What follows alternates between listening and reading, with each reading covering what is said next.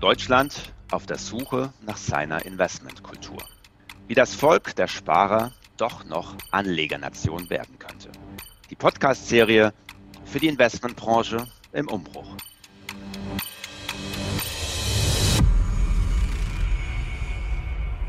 Ja, liebe Cap Insider, hier ist Markus Fujara, Chief Marketing Officer von Cap Insight und ich freue mich, wenn es heute wieder um die deutsche Investmentkultur geht, dass ich einen ganz großen der Branche aus Frankfurt zugeschaltet habe. Sebastian Köps ist Deutschland- und Österreich-Chef von Vanguard, einem der größten Vermögensverwalter der Welt. Sebastian, schön, dass du dabei bist. Ja, hallo Markus, äh, hallo liebe Zuhörer, schön, dass ich da sein darf.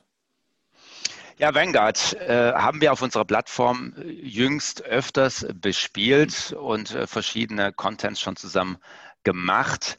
Ich habe schon gesagt, einer der größten Vermögensverwalter überhaupt und gerade aus der Anlegernation überhaupt Amerika.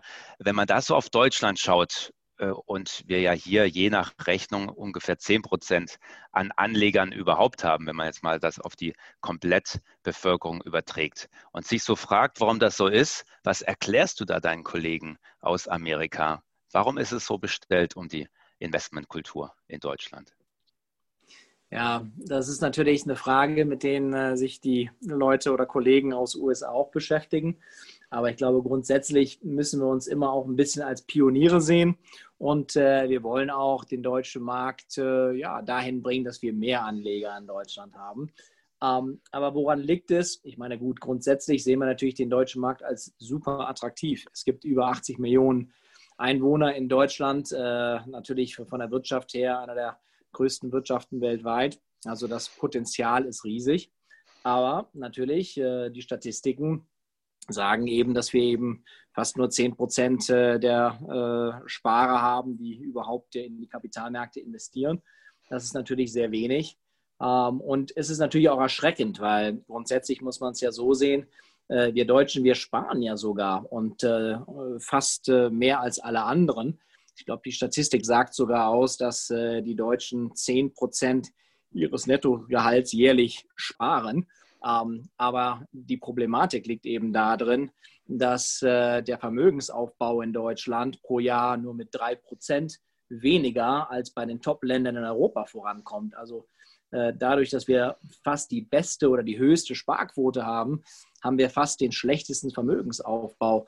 Und das ist ja so ein bisschen das Erschreckende daran. Es zeigt zwar, dass das Potenzial da ist, aber es zeigt natürlich auch, dass wir irgendwie falsch sparen. Und äh, ja, das führt natürlich dazu, dass wenn wir jetzt den Vermögensaufbau äh, nicht gut vorantreiben können, dass wir dann auch auf Konsum verzichten müssen. Und äh, das hatte ich auch äh, letztens mal erwähnt. Wir werden ja immer als äh, sehr konsumscheu bezeichnet in Deutschland, aber vielleicht liegt auch der Grund darin, dass wir einfach äh, falsch anlegen oder nicht wirklich anlegen und die Kapitalmärkte eben nicht nutzen, um äh, ja, für unsere Altersvorsorge zu sorgen. Ähm, aber woran liegt das? Ich glaube, das liegt historisch natürlich darin bedingt, dass wir von der staatlichen Altersvorsorge sehr, sehr gut aufgehoben waren. Äh, aber natürlich auch dort äh, der Prozentsatz der staatlichen Altersvorsorge gegenüber des letzten Nettogehalts sinkt stetig. Ähm, wir hatten natürlich äh, über die BAV immer gute Renditen, als wir noch Zeiten hatten, wo Zinsen hoch waren. Aber im Niedrigzinsumfeld ist das natürlich jetzt auch immer schwieriger.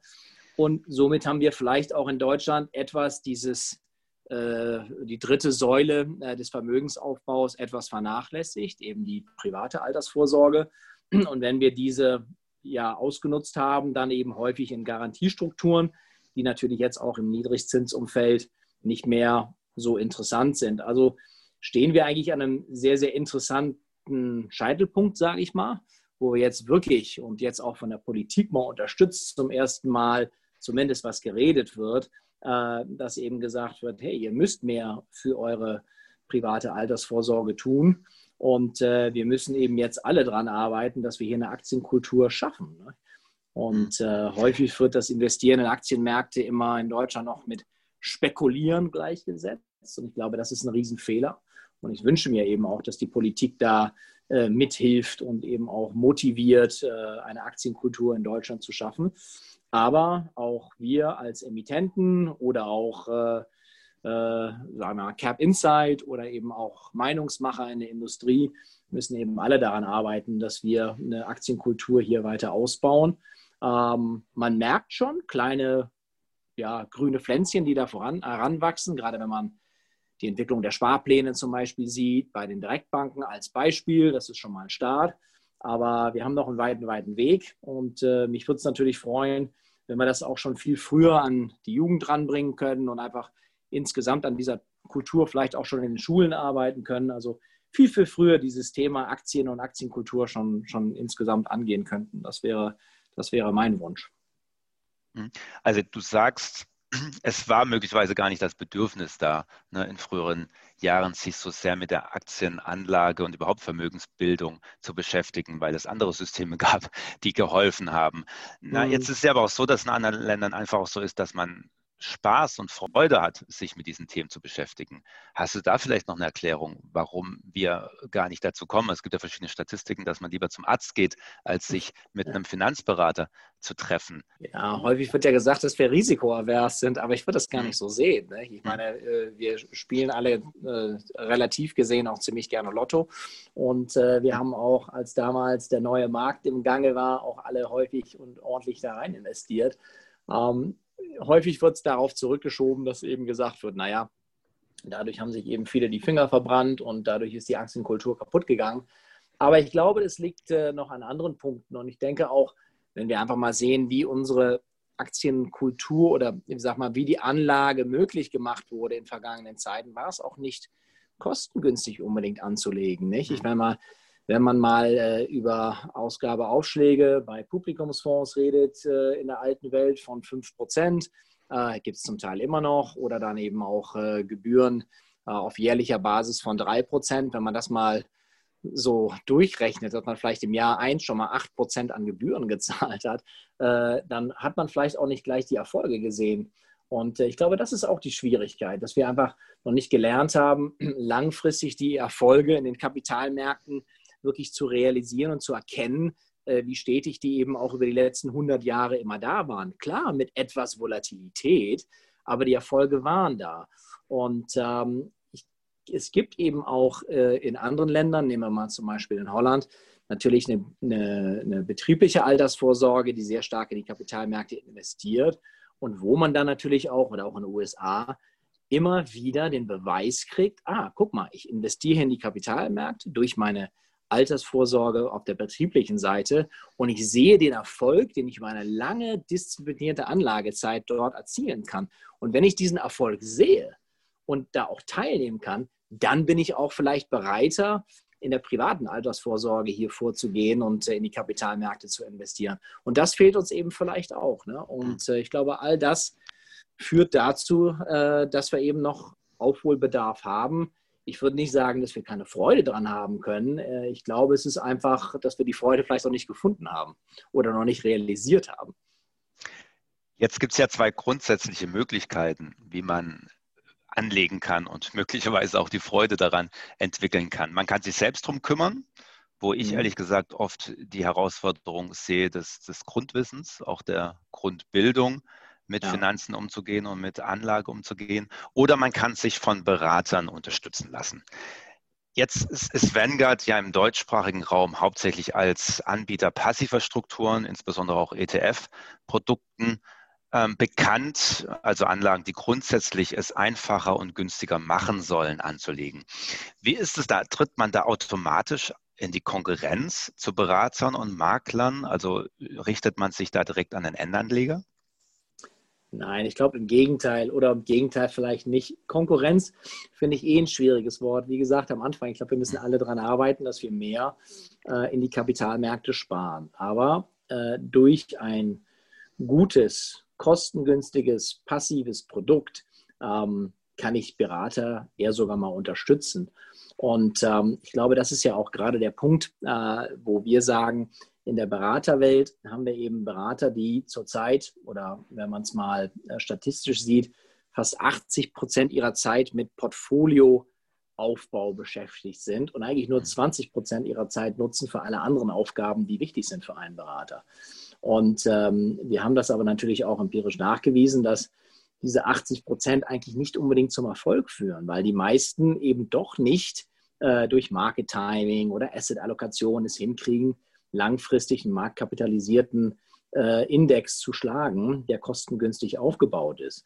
Und ich glaube, das ist eben das, was äh, wir auch im Mindset der Berater ändern müssen oder auch wollen, dass wir eben sagen, hey, die Beratung kann einen riesen Mehrwert schaffen. Und äh, wir haben den auch beziffert in unserem Berater Alpha, dass das ungefähr drei Prozent pro Jahr ausmachen kann. Also drei Prozent extra Mehrwert, also Alpha, kann ein Berater für seinen Endkunden generieren. Aber das tut er nicht, indem er Portfolio Manager spielt, sondern das tut er eher, indem er eben äh, Themen nachgeht, äh, dass er eben ähm, dem Endkunden eher mal besser kennenlernt und in der Rundumbetreuung für diesen Endkunden eben mehr da ist, als dass er Portfolio Manager spielt. Also wir sagen eigentlich, der Berater muss weg von Portfolio Management, mehr zum Beziehungsmanagement. Und ich glaube, das ist ein sehr, sehr wichtiger Punkt.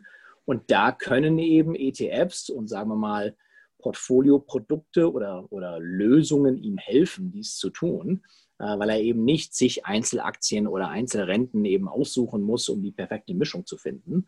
Und wir müssen natürlich auch den Berater dahin bringen, dass er, und ich nenne das immer weg vom Produktpusher, also der, der im Endeffekt äh, nur Produkte versucht zu verkaufen, weil er im Endeffekt dort vielleicht eine höhere Provision bekommt, äh, vielleicht einen höheren Ausgabeaufschlag bekommt, dahin zu einer Lösung zu kommen, wo er vielleicht einen fee-basierten Ansatz für den Kunden darstellen kann, wo er eben auch sagt, hey, ich kümmere mich nicht um diese Produktwelt, sondern ich, ich kümmere mich mehr um diese Service-Komponente zum Endkunden. Und da ist es eben unheimlich wichtig, dass er immer im Interessenseinklang mit seinem Endkunden ist. Und das schaffe ich nicht unbedingt, indem ich äh, stark über den Produkt-Push komme, äh, wo ich natürlich Konflikte habe, wenn ich äh, vielleicht eine höhere Bepo äh, oder eben einen höheren Ausgabeaufschlag bekomme, äh, dann lieber mit einem Clean-Fee-Produkt und mit einer, mit einer Service-Fee arbeiten, wo ich immer weiß, dass der Interessenseinklang da ist. Aber dafür sind ETFs optimal. Ne? Sie sind kostengünstig, sie sind breit diversifiziert äh, und sie sind clean fee. Und aus der Sicht denke ich, äh, ist es eher mal ein, ein super Hilfsmittel für, für Anlageberater. Mhm. Und die Anlageberatung ist wichtig, weil in die Kapitalmärkte zu investieren ist nicht leicht, es ist komplex, da kommt viel auf einen zu und man braucht auch Zeit. Und äh, wenn ein Berater einem dabei helfen kann, dann äh, sollte man auch diese Beratung nutzen. Jetzt sprichst du von dem Mehrwert, den eine Beratung außerhalb sozusagen Portfolio-Managements bieten sollte. Da ist ja schon fast paradox, dass es in Deutschland eben eher doch äh, immer noch der Standard ist, dass man für das Produkt bezahlt, ne, durch versteckte Kosten möglicherweise und nicht für die Beratung selbst. Jetzt sind solche viehbasierten Modelle, Honorarmodelle im angelsächsischen Raum ja längst Standard, die haben sich durchgesetzt. Warum ist es in Deutschland noch nicht so? Ich glaube im Endeffekt, weil wir einfach noch am Anfang sind und wir haben Strukturen in Deutschland, die natürlich durch die vertikale Integration äh, bei den Banken dazu führt, dass dieses Modell noch dort auch unterstützt wird und dass es eben nicht unbedingt leicht ist, äh, zu einem Viehmodell äh, den Umschwung hinzukriegen.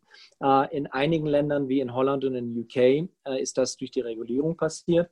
Äh, in den USA war das ein Prozess, der auch lange gedauert hat, ähm, wo wir auch vielleicht jetzt die Mehrheit haben im Viehmodell, ähm, aber natürlich auch äh, dieser Prozess 30, 40 Jahre gedauert hat. Ähm, und äh, ich denke, dass wir auf einem schnelleren Weg sind in Deutschland. Ich glaube auch, dass es sich schneller durchsetzen wird.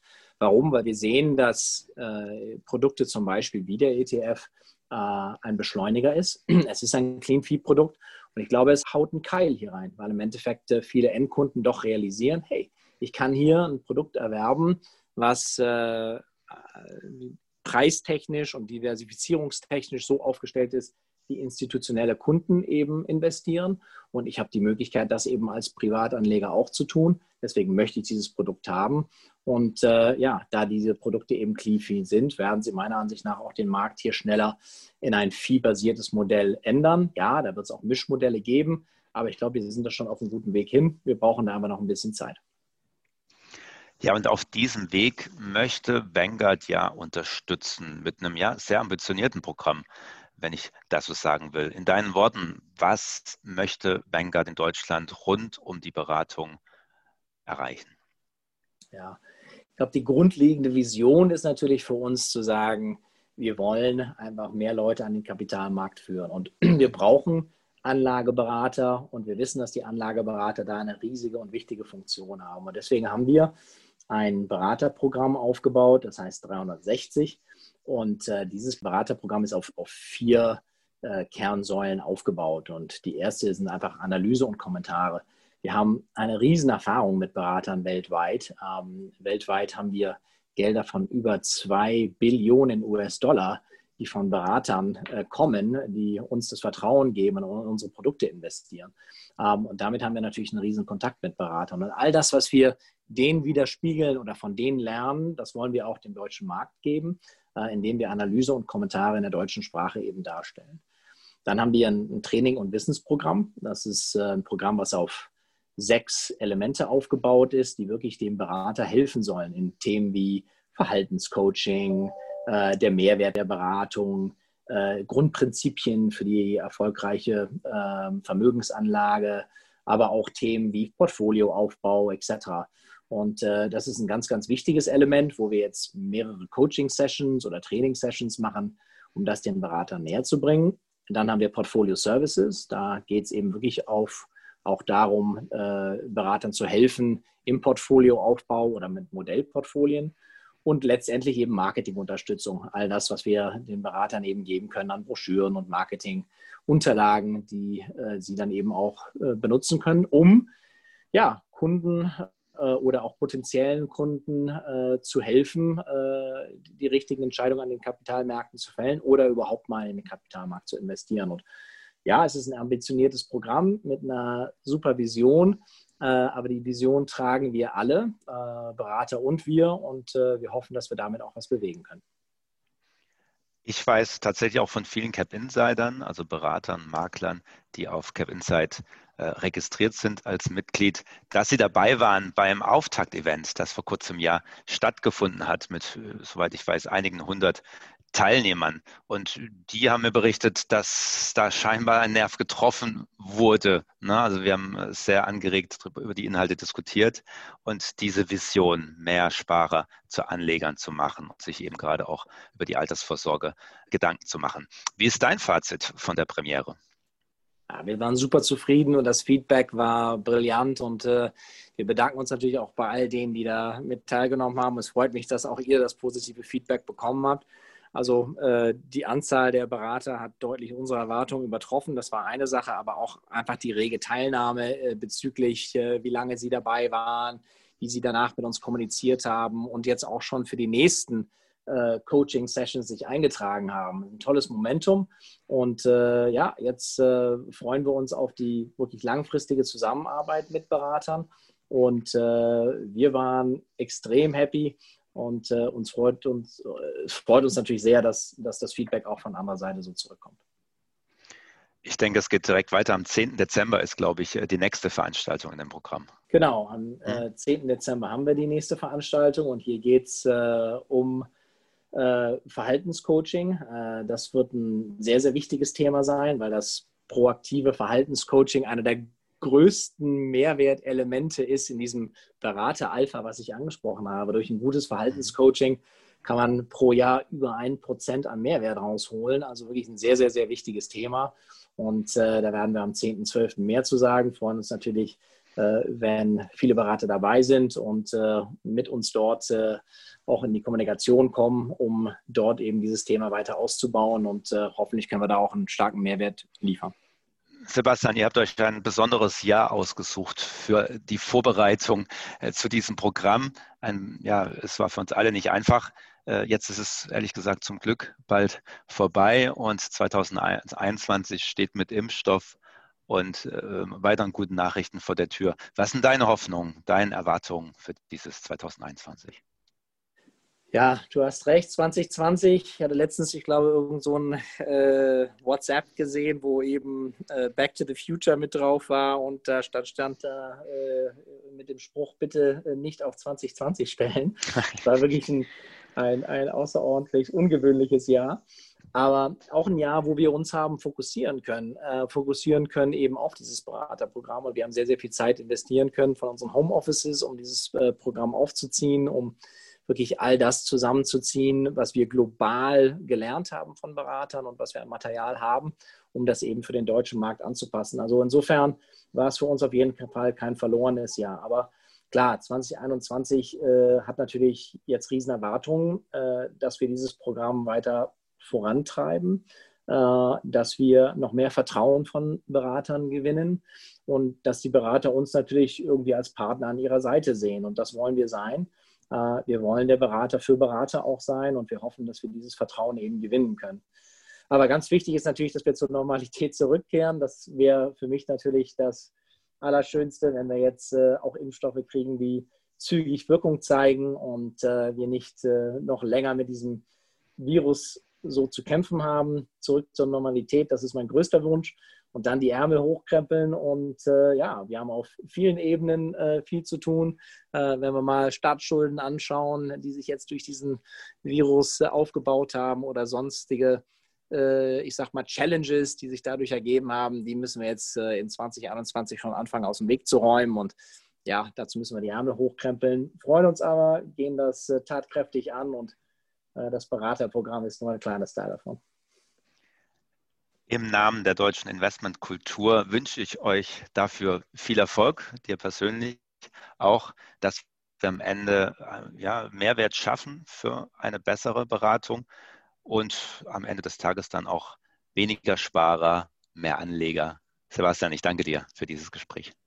Ich habe zu danken auch an das ganze Cap Insight Team. Ihr macht da einen super Job und äh, freut uns riesig, mit euch zusammenzuarbeiten. Und äh, auch euch alles Gute für 2021. Vielen Dank für die Blumen. Bis dann. Tschüss nach Frankfurt. Tschüss.